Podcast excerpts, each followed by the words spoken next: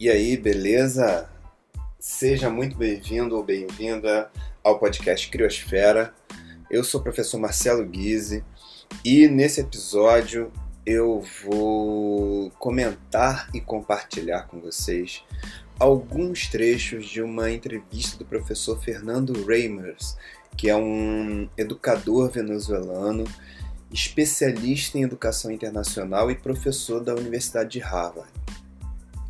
O Fernando Reimers tem pesquisado desde março de 2020 o impacto da pandemia na educação de vários países e lançou um livro contando experiências de 28 gestores educacionais durante o período. Tô doido para ver esse livro.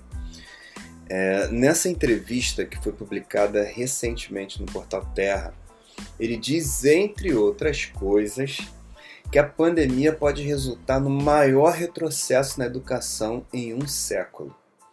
E afirma que, olha a bomba, a aula ao vivo, tão defendida e, e difundida e utilizada é, nesses momentos de pandemia por diversas instituições de ensino, ele afirma que a aula ao vivo não é a melhor forma de ensinar durante a pandemia. Bom, vamos lá. Então eu, eu separei oito pontos dessa entrevista, de acordo com o que eu acho que vale a pena a gente comentar aqui. A entrevista é muito legal, mas lógico, eu fiz uma adaptação para o que interessa aqui para gente em termos de criatividade, em termos de discussão da educação na esfera criativa. É, eu queria começar com o primeiro ponto, que ele já fala sobre a aula ao vivo que foi o que me chamou mais atenção nessa entrevista. É importante a gente entender o que, que ele chama de aula ao vivo. A aula ao vivo que ele é, caracteriza aqui, pelo que eu entendi da entrevista, é aquela aula onde você tem é, no ensino híbrido parte da turma participando presencialmente e uma outra parte que está assistindo a, ao vivo a gravação daquela aula é, da sua casa ou enfim de algum outro. E, e ele defende que essa, esse, esse modelo não é a maneira mais eficaz de ensinar nesse contexto de pandemia de ensino híbrido. O professor Fernando Reimers diz que é melhor fazer projetos separados para o ensino presencial e para o ensino remoto. E que tentar fazer um projeto que funcione igualmente bem para ambos, ou seja, para quem está em sala e para quem está em casa assistindo remotamente essa aula, é um desafio que poucos no mundo conseguiram resolver bem. Bom, a gente entende aí que talvez seja possível fazer alguma coisa que funcione bem, tanto para quem está ao mesmo tempo, para quem está no presencial e para quem está ao vivo remotamente, mas é bem difícil, né? é um desafio bem complicado. Então, o que ele recomenda é que o educador, as escolas pensem em estruturas, em modelos de ensino que funcionem bem para o presencial e ou que adaptem ou que usem outros modelos que funcionem melhor para o ensino remoto.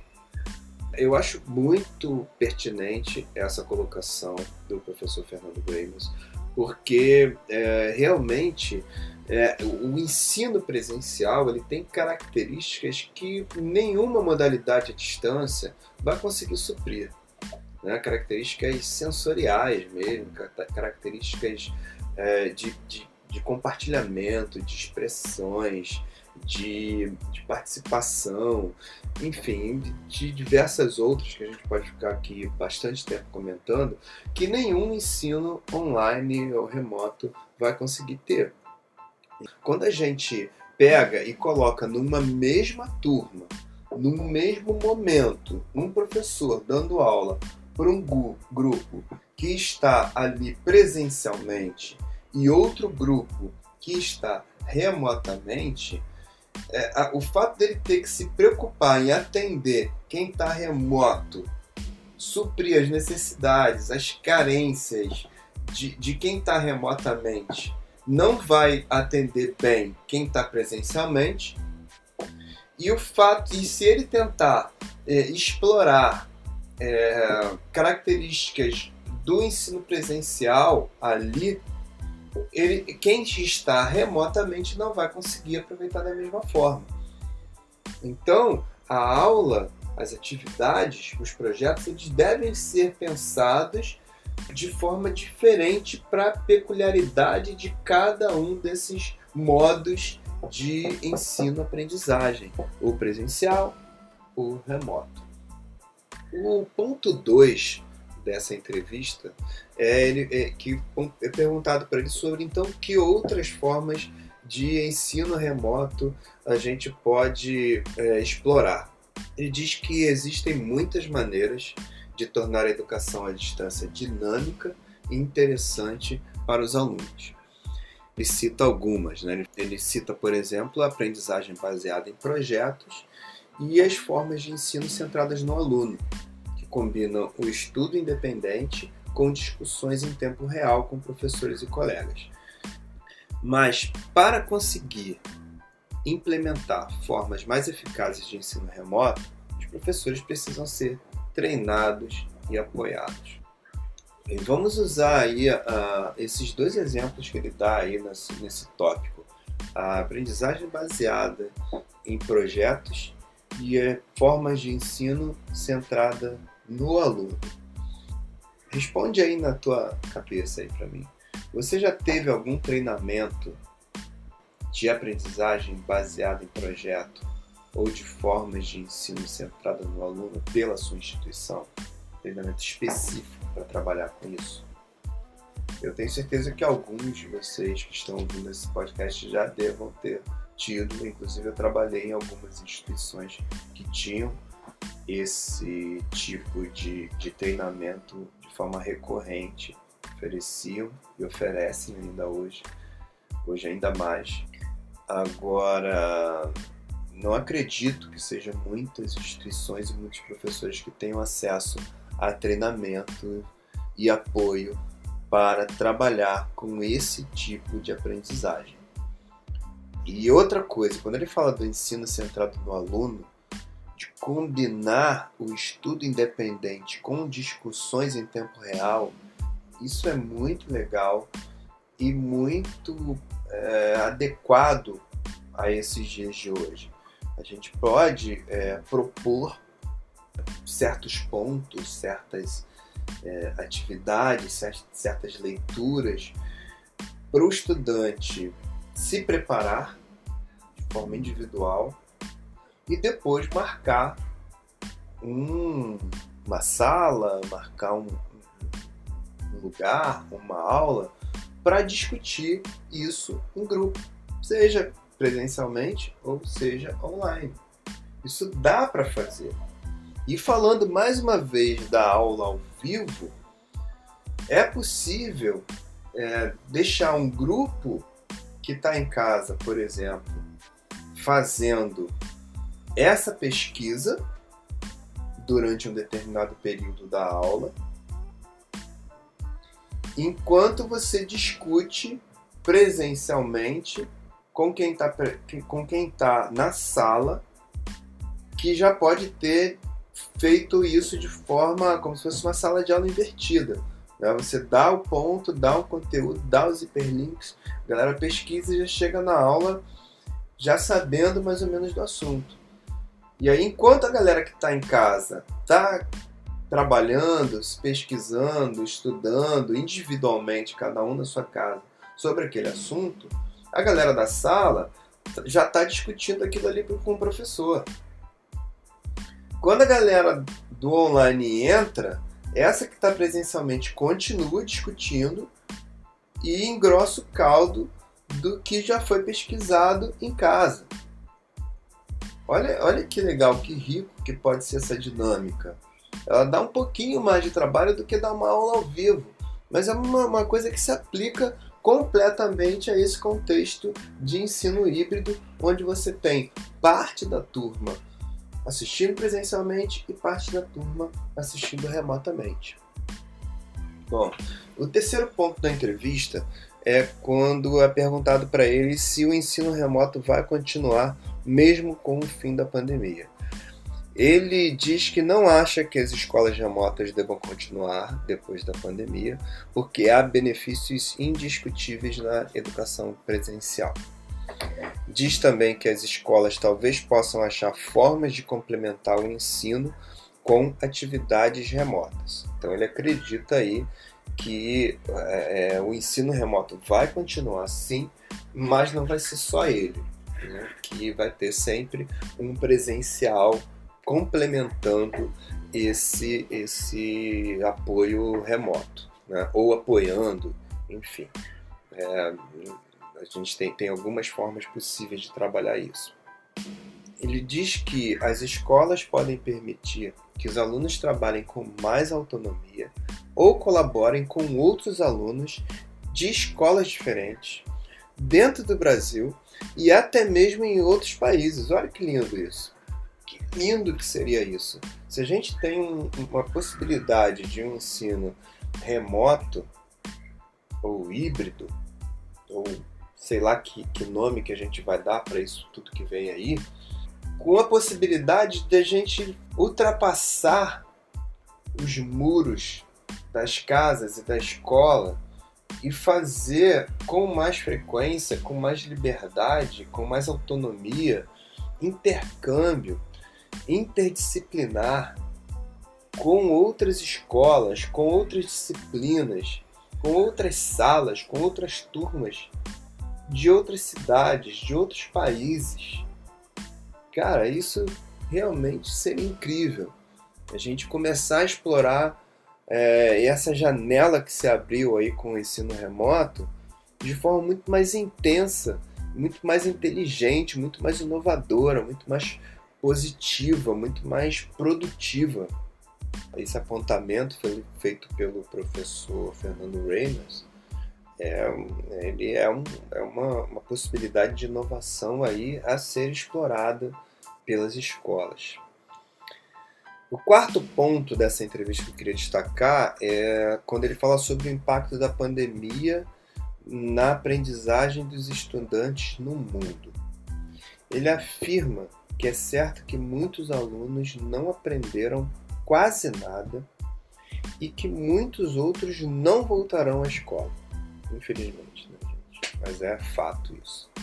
Diz que a pandemia, sem dúvida, aumentará as desigualdades sociais. Ou seja, se você tem alguns que têm acesso à educação e outros que não têm, isso, isso já existia, a gente já tinha essa dificuldade antes da pandemia, então a pandemia só tornou isso mais grave pessoas que já tinham dificuldades passaram a ter mais ainda. Bem, vamos lá. O quinto ponto é quando ele fala sobre eventuais benefícios dessa pandemia. Será que tem? Será que a gente ganha alguma coisa com isso? Ele diz que a pandemia nos mostrou a importância de cultivar as habilidades dos alunos para aprender de forma autônoma e a necessidade de habilidades digitais. Pô, muito legal isso. Eu ouvi há um tempinho atrás é, um termo que eu achei muito interessante, que foi aprendizagem autotélica. É, não sei se é bem isso, acho que eu, eu sei que autotélica é o termo, mas eu não lembro se era aprendizagem ou se era. Eu acho que era assim modelo de aprendizagem, modelo de ensino autotélico. Essa, essa aprendizagem autotélica, ela se refere ao modelo de aprendizagem em que o estudante é o único responsável por aquilo que ele aprende. Ou seja, ele corre atrás, ele vai na fonte, ele busca as fontes de aprendizagem e ele mesmo aprende a fazer alguma coisa. Isso é muito comum, quer ver um exemplo? Quando a gente quer aprender, sei lá, consertar um, um bug que deu ali no, no celular, ou no computador.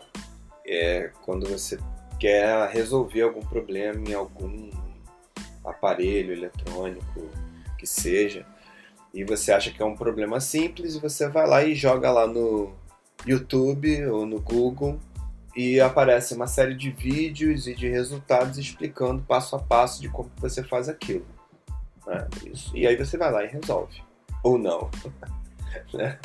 é, outra, outro exemplo é quando você quer aprender, sei lá, cultivar uma planta, um determinado tipo de planta, ou a fazer um determinado tipo de prato diferenciado. Isso é um tipo de aprendizagem autotélica. Você vai lá, você vê vídeos, você vê receitas, você vê tutoriais, passo a passo, e vai testando e a ideia é que uma hora você consiga fazer aquilo. Tá? Agora, o grande lance é que a pandemia mostrou que os estudantes eles podem ser autônomos nesse sentido da, da, da, aprendizagem. Então, a gente viu aí muitos exemplos de estudantes que estavam é, se preparando para o Enem e que viram na escola um modelo que não estava funcionando, não estava atendendo, e eles encontraram outras formas ou com outros cursos, ou com aulas pela internet, ou com os livros que eles já tinham, e eles foram é, pegaram ali a, a, responsabilidade sobre aquele, aquele desafio e encararam e conseguiram se preparar para o Enem. E alguns se deram muito bem, né? alguns conseguiram se sair realmente muito bem é apesar de todas as dificuldades. Então, um dos benefícios principais seria esse, de aprender de forma autônoma. E o outro seria a necessidade né, que surgiu do desenvolvimento dessas habilidades digitais. Aí eu acho legal destacar isso tanto para os alunos quanto para os professores, porque os professores eles realmente eles tiveram que aprender a, a filmar, a editar, a criar redes, a, a, a, trabalhar com aplicativos novos, com modelos de aula, com aplicações de, de aula. E isso pô, a gente aprende pra caramba. Quando a gente tem a necessidade de fazer isso para dar aula, você vê que você está se aperfeiçoando e tá, quanto mais você usa uma ferramenta, você vai descobrindo outros e descobrindo outros recursos. E para os estudantes também. Né? Muitos tinham pouco, pouca intimidade com, com essas ferramentas digitais e foram ali é, se conectando, encontrando novas formas de se conectar, de fazer trabalhos em grupo, de compartilhar informação, de compartilhar conhecimento.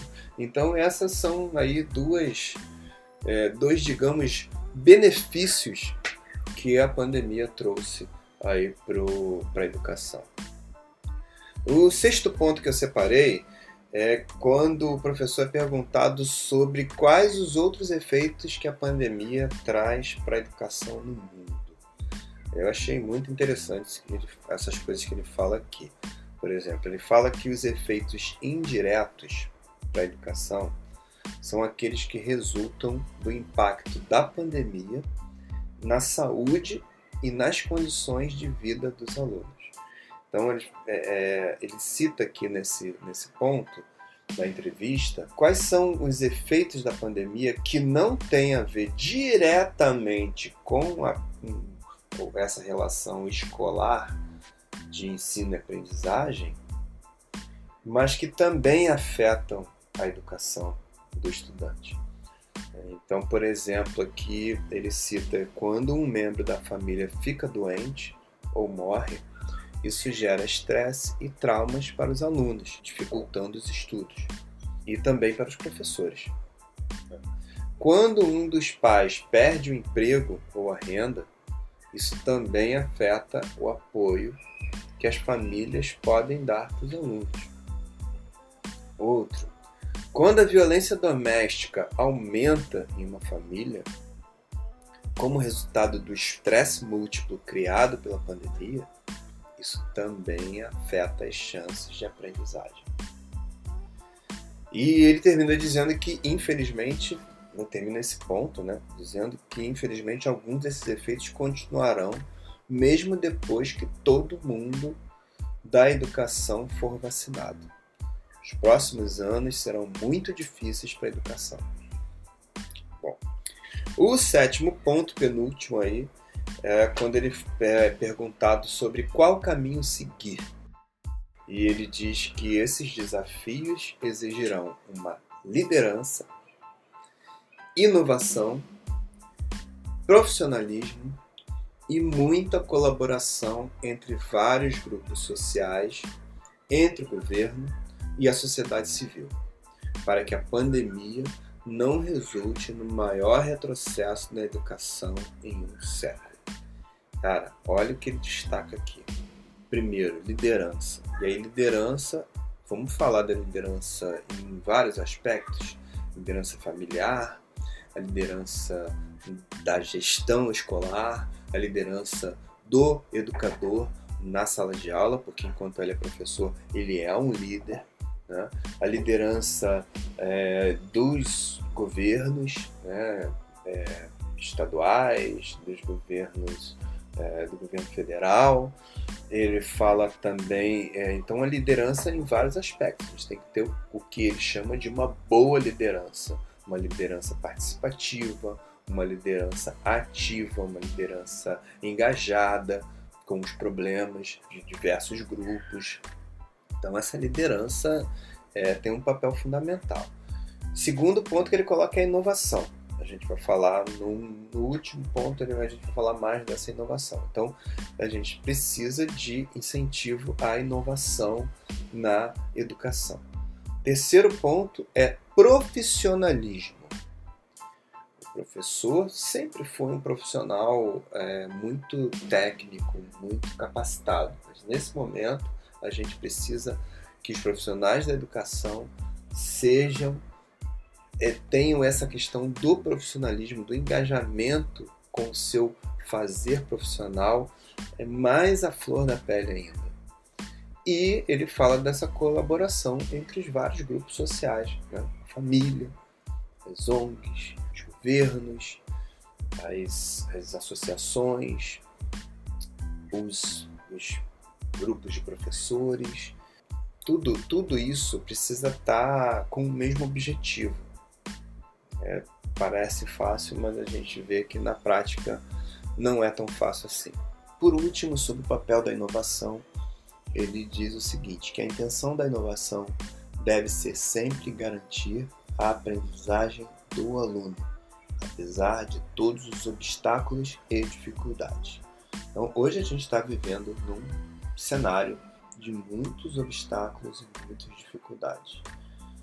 Então, se tem alguma algum caminho, esse caminho é através de inovação. Não é fazendo as coisas do mesmo jeito, da mesma forma como a gente fez até hoje. Como eu sempre falo, inovação é, não é mágica. Inovação dá trabalho. Inovação é, depende de pensamento, depende de criatividade, depende de planejamento, depende de mão na massa. Então, para a gente inovar na educação, a gente precisa, antes de tudo, entender e estudar muito esse contexto, tudo que está envolvido nesse contexto da escola, da família, da saúde, do, da sociedade de uma forma geral, entender como que a educação pode ajudar o estudante a aprender, ajudar o estudante a crescer nesse cenário de caos, nesse cenário onde nada parece que vai dar certo. Então, é, a inovação aí é realmente um caminho, um modelo a ser é, estudado e adotado pelos professores, pelos gestores, pelas escolas, porque quem ganha com isso são as instituições de ensino, são os alunos e é a educação do país como um todo. Beleza? Então é isso. É, espero que vocês tenham gostado. É, é, longo, ficou um pouco longo esse, esse episódio, né? Mas é, eu achei realmente muito interessante que valia a pena compartilhar essa entrevista do professor Fernando Ramos com vocês aqui em formato de podcast. Valeu, até mais e bora criar!